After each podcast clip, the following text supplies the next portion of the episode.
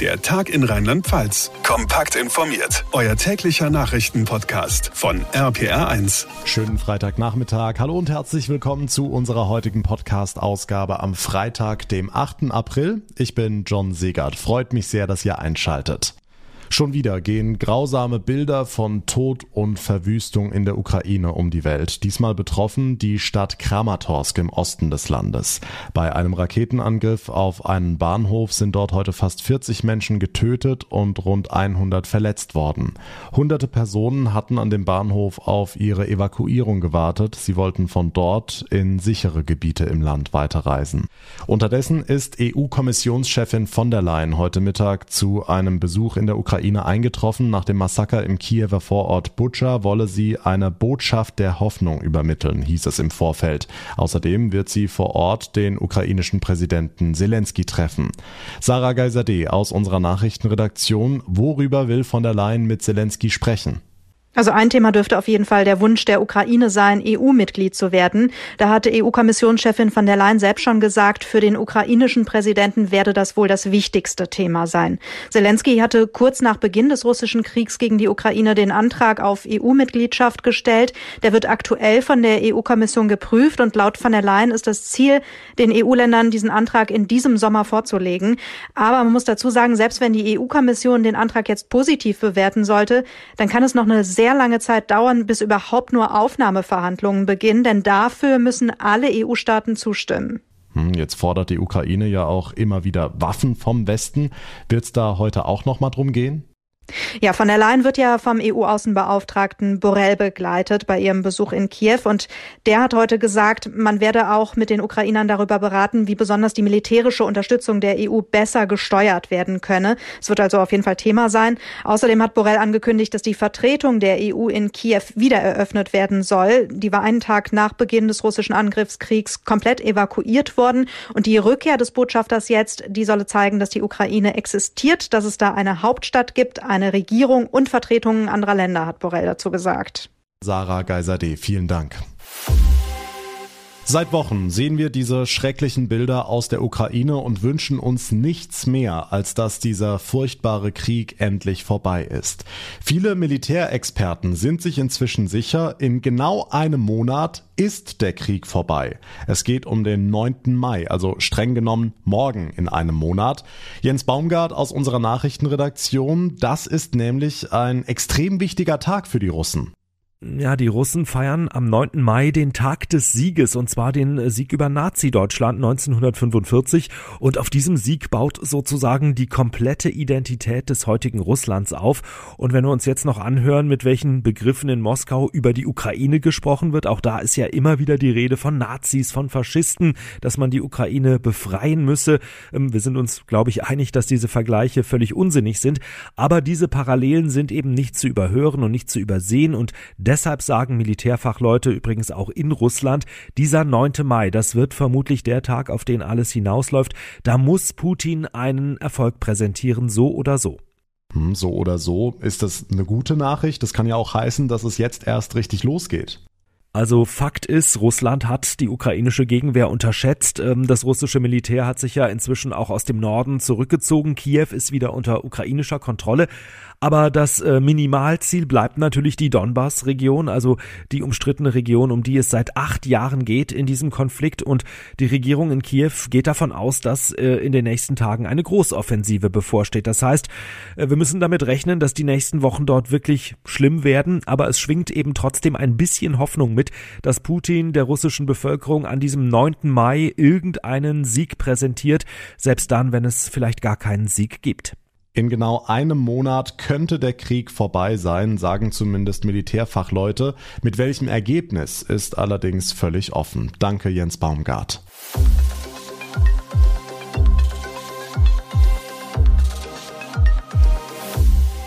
Wir können nur vermuten, dass Karl Lauterbach heute mit einem mulmigen Gefühl in die wöchentliche Corona-Pressekonferenz gekommen ist. Erst sein Zickzackkurs bei der Isolation, gestern nun ist auch noch die Impfpflicht gescheitert. Nicht unbedingt seine Schuld in Anführungszeichen, aber sein Problem, denn Lauterbach ist nun mal der Minister. Jan-Henner Reitze in unserem Studio in Berlin, wie hat er denn heute Vormittag reagiert? Wie war er drauf? Die gescheiterte Abstimmung im Bundestag wertet Lauterbach auch für sich persönlich als bittere Niederlage. Gesprächen über einen weiteren Anlauf will er sich nicht verschließen. Er ist aber sehr skeptisch, denn Versuche in diese Richtung habe es in den vergangenen Wochen ja schon ohne Erfolg gegeben. Und glaube offen gesagt nicht, dass wir durch zusätzliche Gespräche noch etwas erreichen können. Durch das Nein zur Impfpflicht sieht Lauterbach keinen Spielraum mehr für weitere Lockerungen. Mit einer kreativen neuen Kampagne will er nochmal versuchen, weitere Menschen vom Impfen zu überzeugen. Aber wenn wir ehrlich sind, solche Kampagnen hat es ja schon mehrfach gegeben, oder?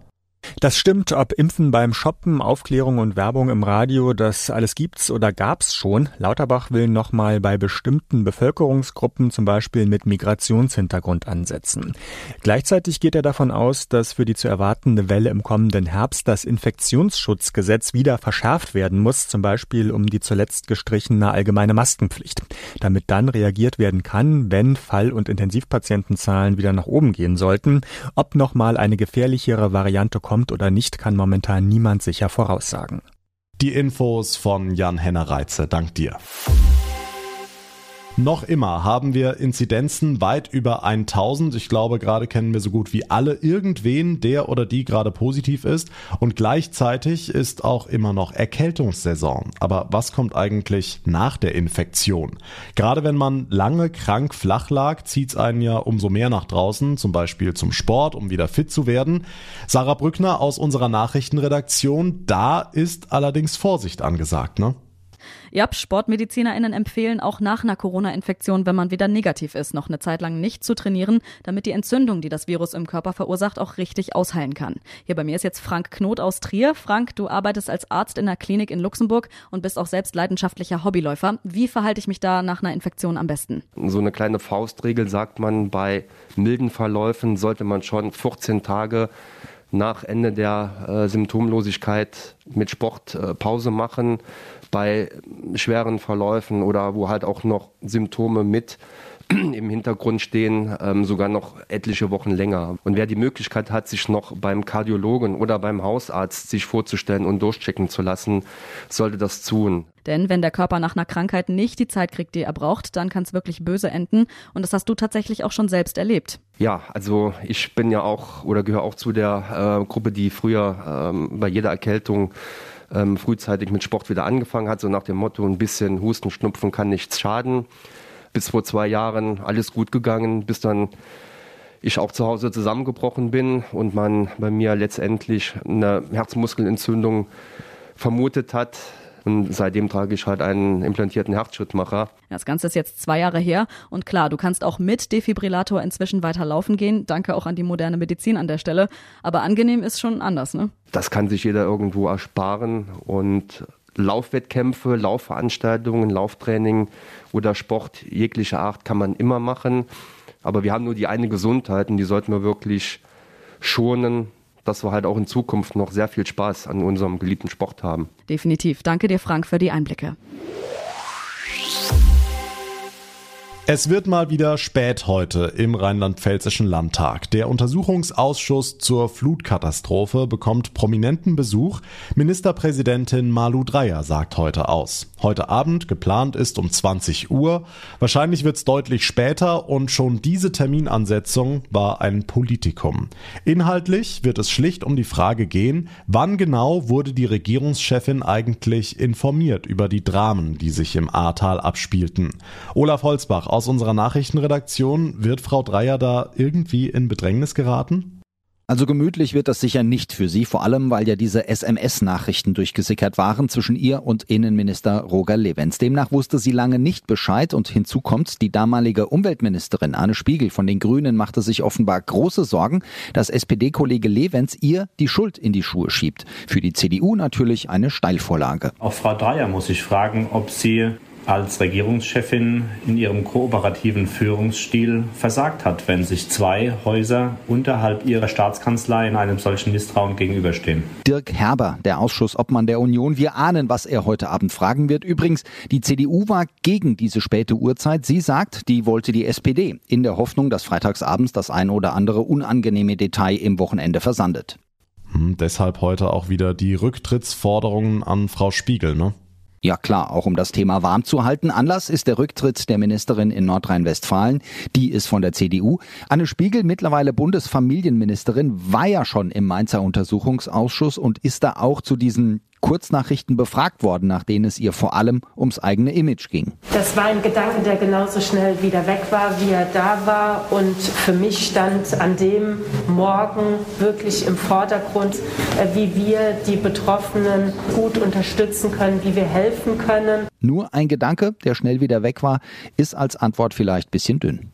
Die Infos von Olaf Holzbach, dank dir. Und wir bleiben im Ahrtal, denn die Menschen dort müssen sich seit dem Krieg in der Ukraine die Frage stellen, wie sieht künftig unsere Energieversorgung aus? Wollen wir weiter auf Gas setzen und auf Öl? Wobei viele dort froh wären, wenn es diesbezüglich überhaupt eine Lösung geben würde. RPA1-Reporter Mike Fuhrmann mit dem Wochenrückblick. Bei der Flutkatastrophe standen in vielen Orten Häuser bis zum ersten Stock unter Wasser. Die Folge unter anderem wurden etliche Ölheizungen zerstört. Wie soll die Versorgung in Zukunft aussehen? Darüber hat man sich Gedanken gemacht und nun setzen im Ahrtal mehrere Kommunen auf alternative Konzepte. Der Aufbau von sogenannten Dorfwärmenetzen ist angelaufen und ist stellenweise bereits auf einem guten Weg. Das zumindest sagte der rheinland-pfälzische Umweltstaatssekretär Michael Hauer bei einer Infoveranstaltung. Jetzt sind wir halt eben da auch an diesem Punkt, dass halt Maischoss, wo auch schon ähm, die Machbarkeitsstudie vorgestellt worden ist, wo jetzt auch schon die Vorverträge jetzt in der ähm, Erschließung sind, wo auch schon der Förderantrag äh, zumindest mal in der Vorbereitung ist und wir von unserer Seite aus die Fördermittel auch in Aussicht gestellt haben. Das Gleiche passiert auch für Dernau und Rech. Und schon fast normal beim Wiederaufbau, während es an der einen Stelle gut läuft, hakelt es an der anderen. Beispiel in Kreuzberg, ähm, wo die topografische und geologische, geologische äh, Formation es nicht zugelassen hat, dass man zum Beispiel eine zentrale Heizzentrale baut. Andere Überlegungen sind jetzt dran, aber das gehört genau mit dazu. Es wird eine Lösung geben. Es dauert nur länger. Ähnlich sieht es im Ahrtal auch bei den Sportstätten aus. In zwei bis drei Jahren, schätzt Monika Sauer, die Präsidentin des Sportbundes Rheinland, wird ein normaler Sportbetrieb wieder möglich sein. Weil die Flächennutzungspläne ja nicht so schnell erstellt werden können, das Ahrtal sehr eng ist, Sportstätten zusammengelegt werden müssen und äh, auch gravierend verlegt werden müssen. Wir haben auch das Institut für Sportentwicklung dort eingeschaltet, die der Verbandsgemeinden helfen. Heißt, der Wiederaufbau im Ahrtal erfordert vor allem eines, Geduld. Mike Fuhrmann war das aus Bad 9a Ahrweiler. Und damit zu weiteren wichtigen Meldungen vom heutigen Tag, zusammengefasst von Franka Wolf aus unserer RPA1 Nachrichtenredaktion. Schönen guten Tag. Rund 18.000 Flüchtlinge aus der Ukraine hat Rheinland-Pfalz bis jetzt aufgenommen und soll auf den Kosten für Unterbringung und Versorgung nicht sitzen bleiben. Der Bund stellt bis zu 2 Milliarden Euro zur Verfügung. Rheinland-Pfalz kann nach dem üblichen Verteilschlüssel mit 100 Millionen rechnen. Außerdem wurde vereinbart, dass die Kriegsflüchtlinge die staatliche Grundsicherung erhalten, ähnlich wie Hartz-IV-Empfänger. Die rheinland-pfälzische Ministerpräsidentin Malu Dreyer. Das heißt, dass damit die Menschen A, den Lebensunterhalt bezahlt bekommen, B, versichert sind in den Krankenversicherungen, Versicherungen und C direkt in der Arbeitsvermittlung des Bundes sind. Ich finde, das ist eine sehr, sehr gute Regelung, weil wir damit auch der Tatsache gerecht werden, dass die ukrainischen Flüchtlinge ja tatsächlich einen anderen Status in dem Sinne haben, dass sie eigentlich Freizügigkeit in unserem Land äh, genießen, schon vor dem Krieg im Übrigen. Millionen Menschen in Deutschland bekommen wegen der hohen Energiepreise einen einmaligen Heizkostenzuschuss. Der Bundesrat hat dem entsprechenden Gesetz heute zugestimmt. RPR1-Reporterin Ina Heidemann. Konkret bedeutet das, ein Ein-Personen-Haushalt, der Wohngeld erhält, bekommt einmalig einen Zuschuss von 270 Euro. Bei einem Zwei-Personen-Haushalt sind es 350. Für jedes weitere Familienmitglied gibt es 70 Euro. Studierende und Auszubildende, die staatliche Hilfen erhalten, haben einen Anspruch auf einmalig 230 Euro. Damit im kommenden Winter überhaupt ausreichend Gas zur Verfügung steht, hat der Bundesrat jetzt außerdem neue Vorgaben zum Füllstand der Speicher abgesegnet. Verdi kündigt neue Streikmaßnahmen im privaten Busgewerbe in Rheinland-Pfalz an. Die Gewerkschaft ruft für den 29. April zu einer Großdemonstration auf dem Ernst-Ludwig-Platz in Mainz auf. RPA1-Reporterin Tanja Ludwig. Hintergrund der Aktion, zwar hatte sich Verdi mit dem Arbeitgeberverband auf einen Manteltarifvertrag geeinigt, dieser hat ihn nach Angaben der Gewerkschaft aber noch nicht unterzeichnet. Deshalb der Streikaufruf als Druckmittel für die Unterschrift. Die Arbeitgeberseite argumentiere bislang, sie sei wiederholt von der Politik im Regen stehen gelassen worden und werde kein keine neuerlichen Verpflichtungen eingehen, solange nicht die politischen Zusagen der vergangenen Lohntarifrunden umgesetzt seien. Zur Großdemo in Mainz werden rund 1000 Busfahrerinnen und Busfahrer aus ganz Rheinland-Pfalz erwartet. Im Londoner Strafprozess gegen Boris Becker haben die Geschworenen den Ex-Tennisstar in mehreren Anklagepunkten für schuldig befunden. Der 54-Jährige habe seinem Insolvenzverwalter Teile seines Vermögens vorenthalten, entschied die Jury. Becker könnte damit theoretisch eine Haftstrafe drohen. RPR1-Reporter Philipp Detlefs. Becker hatte die Vorwürfe vehement abgestritten und auf seiner Unschuld beharrt. Er habe den Insolvenzverwalter nicht getäuscht, sondern einfach keinen Überblick über seine Finanzen gehabt, weil sich seine Berater um diese Dinge kümmerten. Verträge habe er zwar unterschrieben, aber nicht gelesen. Die Geschworenen kamen allerdings zu dem Schluss, dass er in vier von 24 Anklagepunkten nicht seinen gesamten Besitz offengelegt hat. Das Strafmaß soll am 29. April verkündet werden. Becker kann gegen das Urteil noch Berufung einlegen. Trotz des Wechselfehlers, der 4 zu 1 Sieg des FC Bayern in der Fußball-Bundesliga beim SC Freiburg bleibt bestehen. Das hat das Sportgericht des Deutschen Fußballbundes jetzt entschieden. Laut den Richtern waren nicht die Bayern, sondern der Schiedsrichter schuld am Wechselfehler. Die Freiburger hatten Anfang der Woche Protest gegen die Spielwertung eingelegt.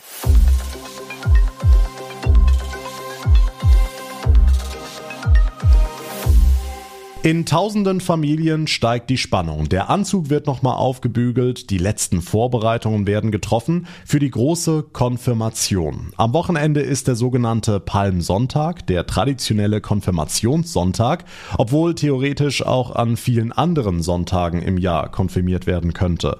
Dejan Willow aus unserer Kirchenredaktion, warum der Palmsonntag? Naja, das hängt damit zusammen, dass früher die Lehren äh, im Frühjahr begonnen haben, also am 1. April meist oder am 1. Mai und die Konfirmation damit auch ein Übergangsritual war von der Schule hin zur Berufsausbildung, vom Kindesalter rein ins Erwachsenenalter. Aber eigentlich ist die Konfirmation ja nichts Weltliches, oder? Richtig, die Konfirmation ist ein rein kirchliches Fest. Aber auch bei ihr geht's ja ums Erwachsenwerden, nämlich ums Erwachsenwerden im Glauben. Die Jugendlichen bekennen sich jetzt persönlich zu ihrem Glauben. Bei der Taufe haben das ja meistens noch die Paten für sie gemacht. Und nach der Konfirmation dürfen die Jugendlichen dann zum Beispiel auch selbst Patin oder Pate werden und, je nachdem, wo sie leben, auch erst dann am Abendmahl teilnehmen. Seit wann gibt's denn die Konfirmation, so wie wir sie heute feiern? Die gibt es seit 1539. Da wird sie jedenfalls das erste Mal erwähnt in einer Schrift in Nordhessen. Und da, in Hessen, ist die vermutlich auch erfunden worden. Okay, warum zu diesem Zeitpunkt und warum in Hessen? Kurz nach der Reformation, Anfang des 16. Jahrhunderts, da gab es eine Bewegung, die ziemlich stunk gemacht hat und sich darüber aufgeregt hat, dass Babys und Kinder getauft werden. Das wäre falsch, weil Kinder und Babys sich ja nicht bewusst entscheiden könnten für die Taufe. Und irgendwann war es dann dem damaligen Herrscher von Hessen zu bunt und der hat den Reformator Martin Buzer beauftragt, in dem Konflikt zu vermitteln. Buzers Idee, die als Baby bzw. Kind getauften Jugendlichen werden nochmal eine Zeit lang im Glauben unterrichtet und bekennen sich dann nochmal persönlich zu ihrem Glauben. Und das war dann sozusagen die Geburtsstunde der Konfirmation. Am Sonntag heißt es für viele Jugendliche sich in Schale schmeißen, denn sie feiern ihre Konfirmation und damit das Erwachsenwerden im Glauben. Dankeschön, Dejan Willow.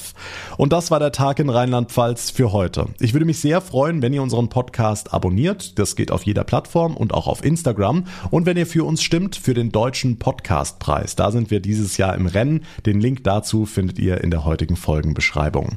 Mein Name ist John Segert. Ich bedanke mich ganz herzlich für eure Aufmerksamkeit Aufmerksamkeit und für euer Interesse. Wir hören uns dann am Montag wieder. Bis dahin wünsche ich euch eine gute Zeit, ein schönes Wochenende und vor allem bleibt gesund.